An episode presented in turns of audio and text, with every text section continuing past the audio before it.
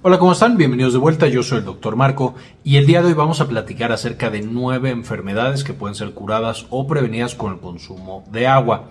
Aquí vamos a ver que cuando estoy diciendo curadas, no siempre significa que se quita por completo la enfermedad. Sin, sin embargo, significa especialmente en las enfermedades crónicas que logramos controlarlas y evitar las complicaciones.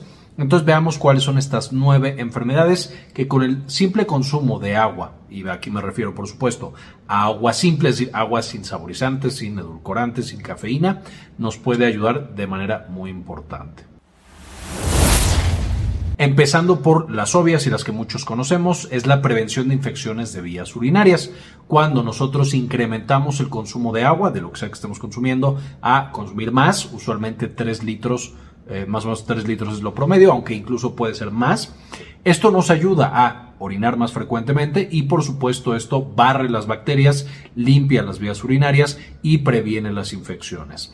El efecto es especialmente importante en la población más vulnerable, es decir, en las mujeres que tienen una prevalencia más, alta de justamente infecciones de vías urinarias. Y ya hemos platicado de infecciones de vías urinarias en videos pasados que les dejaré en la parte de arriba para que puedan ver tratamiento, prevención y todo esto. Pero definitivamente el consumo de 3 litros o más de agua, agua simple y agua pura, nos puede ayudar de manera importante a prevenir estas infecciones y nos puede ayudar, por supuesto, a prevenir no solamente la infección, sino también las complicaciones como son las infecciones en partes superiores de las vías urinarias, por ejemplo, el riñón dando una pielonefritis, que es mucho más peligrosa. Entonces, por eso la número uno son infecciones de vías urinarias.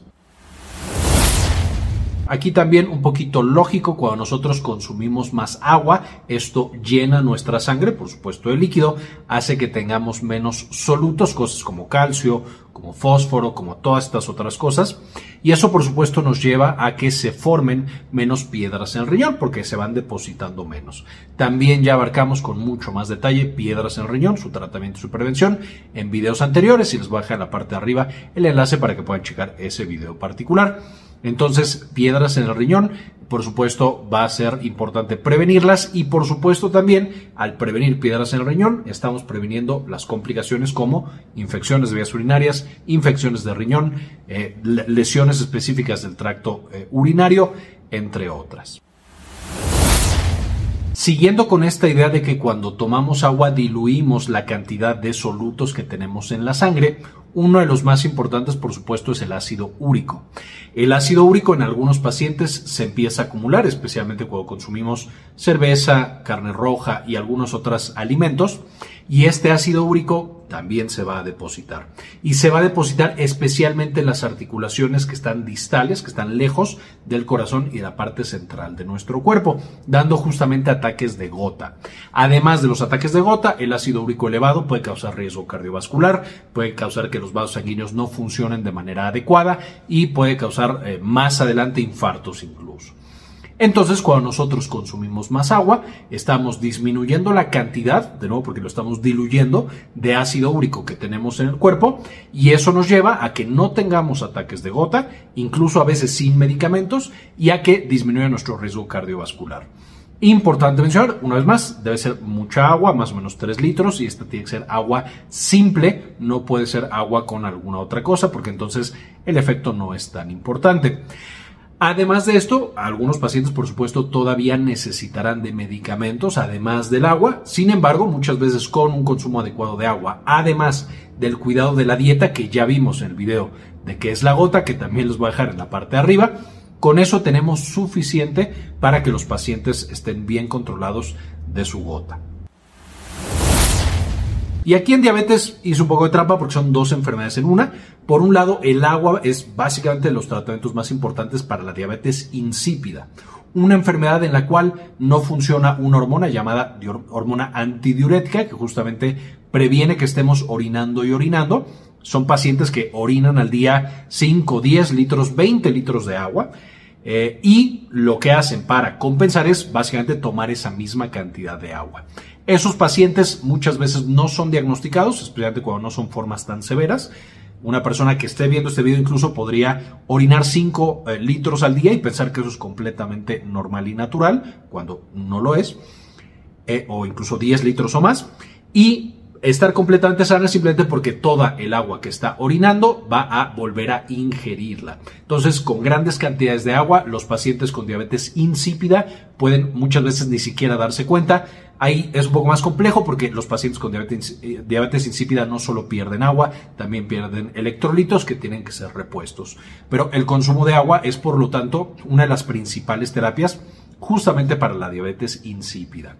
Por otro lado, cuando hablamos de la diabetes mellitus, que es la clásica, la que tiene niveles elevados de glucosa, la que nos lleva a neuropatía, a infartos, etcétera, etcétera, también se ha visto que puede generar un efecto positivo el consumo adecuado e incluso incrementado de agua.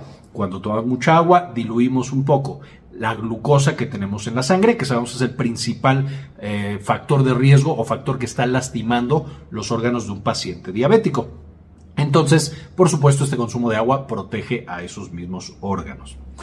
Además de esto, el consumo de agua se ha demostrado que ayuda a controlar el peso, manteniendo la saciedad por más tiempo, es decir, nos da menos hambre o nos da hambre más espaciada, y también a que consumamos una, eh, digamos, comida más saludable.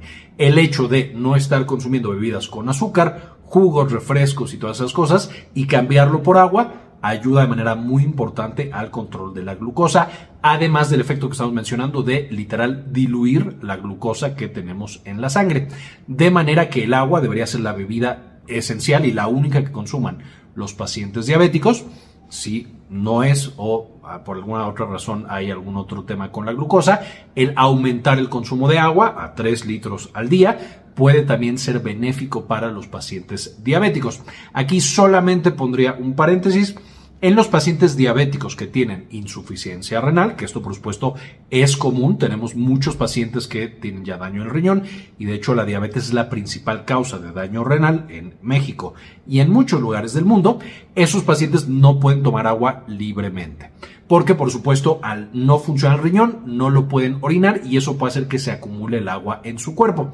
Entonces esa pequeña población de pacientes diabéticos no pueden tomar tanta agua los pacientes diabéticos que no tienen daño renal necesitan tomar agua y necesitan tomar mucha agua. Evidentemente, la diferencia entre un paciente con daño renal y un paciente diabético sin daño renal la, se determinará con el médico a través de los estudios adecuados.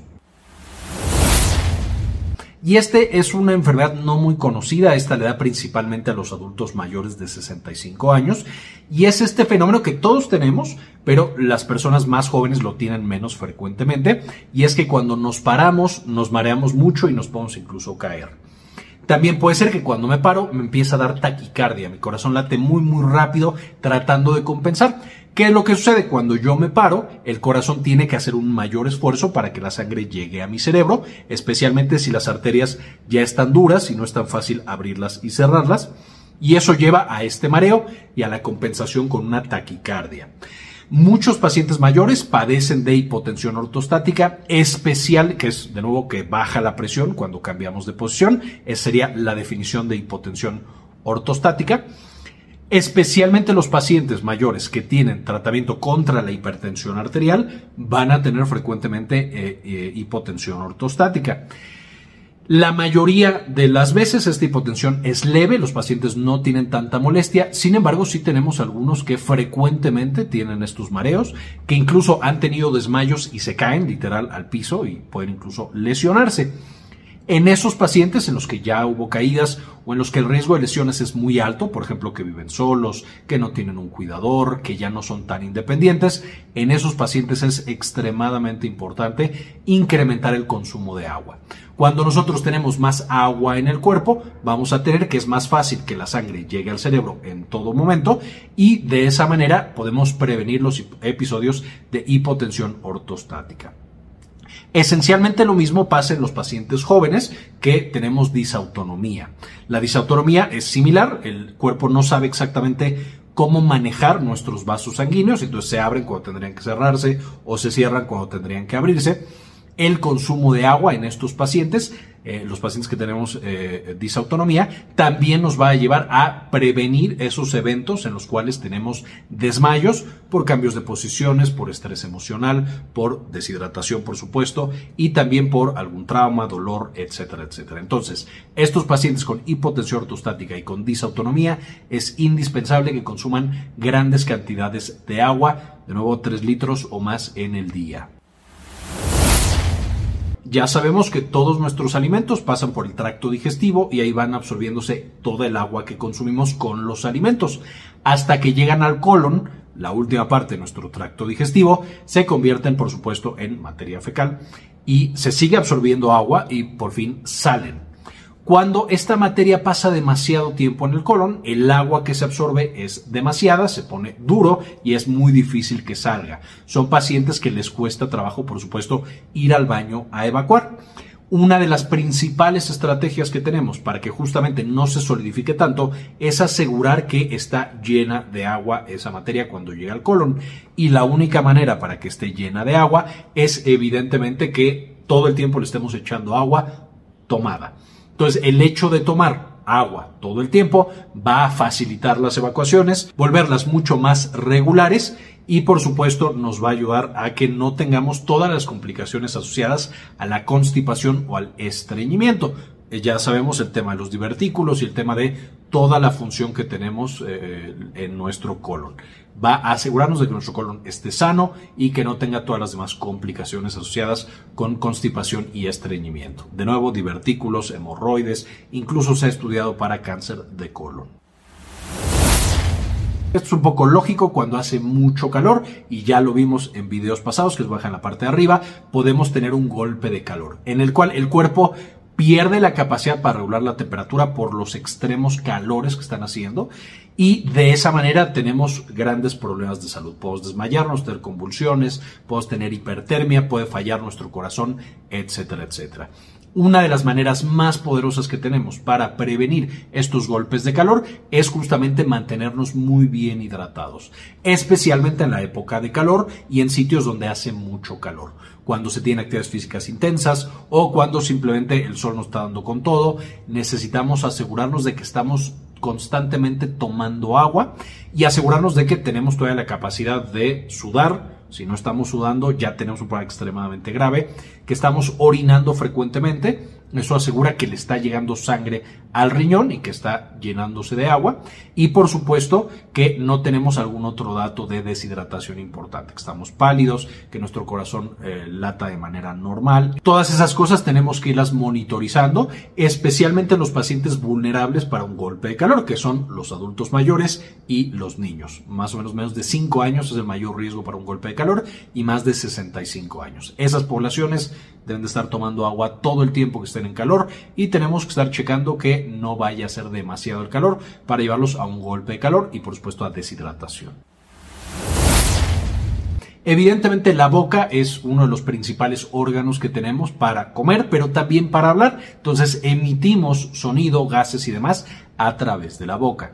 No solo eso, como comemos en la boca, las bacterias también viven en nuestra boca, alimentándose de lo que nosotros no logramos digerir. Esta combinación puede llevar a que nuestra boca tenga un olor específico y la saliva nos permite limpiar justamente la boca, que solo se queden las bacterias buenas, que los dientes estén en buenas condiciones para poder seguir masticando y que seamos personas sanas. Cuando la boca no tiene una adecuada hidratación, y a esto se le conoce como boca seca o serostomía, puede llevar a que las bacterias crezcan de más y nos dé mal aliento, se nos incluso formen llagas o los dientes empiecen a picarse, que tengamos caries dentales. Cuando nosotros consumimos grandes cantidades de líquido, eso, como estaba mencionando, arrastra las bacterias, hace que sean una concentración menor, solo se quedan las bacterias buenas y aparte nutre a nuestros dientes, a nuestras mucosas y a todos, eh, todas las estructuras que tenemos en la boca. El estar tomando constantemente agua ayuda a cualquier persona a que tenga una boca más sana y un mejor aliento. Sin embargo, las personas, como mencionaba, que tienen boca seca, que tienen serostomía, y esto puede ser por consumo de antidepresivos, porque tienen una enfermedad autoinmune, porque tienen cualquier otra patología, ellos especialmente están en riesgo de todas estas complicaciones y para ellos el tomar agua más frecuentemente todavía va a generar un mejor resultado de salud y tener por supuesto una boca más sana, un mejor aliento, menos dolor bucal eh, y que no vayan a perder piezas dentales. Entonces definitivamente boca seca y mal aliento es otra de las enfermedades que pueden prevenirse casi por completo cuando estamos consumiendo grandes cantidades de agua. Y por supuesto sabemos que la piel es nuestro escudo que nos va a proteger del medio ambiente externo. Eh, la piel eh, necesita grandes cantidades de agua al ser el órgano más grande que tenemos en el cuerpo y al estar constantemente siendo sometida al sol, a los rayos ultravioleta, al viento, a las bacterias y a todas las sustancias químicas con las que estamos en contacto. Entonces, para mantenerla hidratada y sana, necesitamos consumir, por supuesto, grandes cantidades de agua.